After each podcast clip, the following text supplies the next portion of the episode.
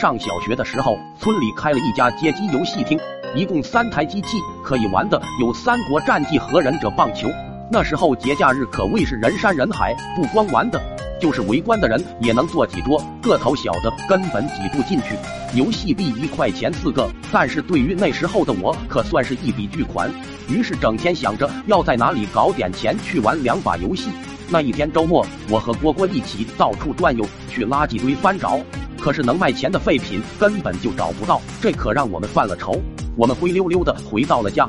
就在这时，我看见墙角倒着一个豆大的秤砣，这玩意纯铁做的，还挺沉，估计能卖个好价钱吧。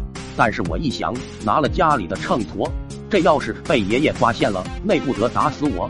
蝈蝈看出了我的心思，赶忙来劝我，待会我们偷偷拿去卖，回头问起来就死不承认。难道你不想亲自体验一下手扶操纵杆的感受吗？你不想尝试赵云的连招吗？渐渐的欲望冲昏了理智。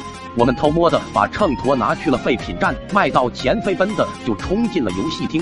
那一天我们玩到很晚才回家，我感觉自己操纵的赵云特别帅，头发异常的飘逸。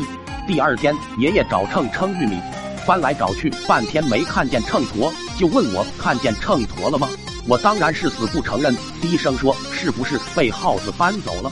爷爷有点生气，大声骂我哪有这么大的耗子。说着便进屋找去了。这时候蝈蝈跑了进来，大声粗气的跟我说：“今天还去玩《三国战记》吗？你们家还有秤砣没有？”爷爷在屋里听到了一切，拿起扁担就朝我们冲了过来，嘴里还骂骂咧咧的喊着：“原来你他妈就是那只大耗子！”那一天，整个生产队都看到了爷爷追打我们的情景。我们像《三国战记》里面的赵云和马超，而他就是那个提着扁担的夏侯渊。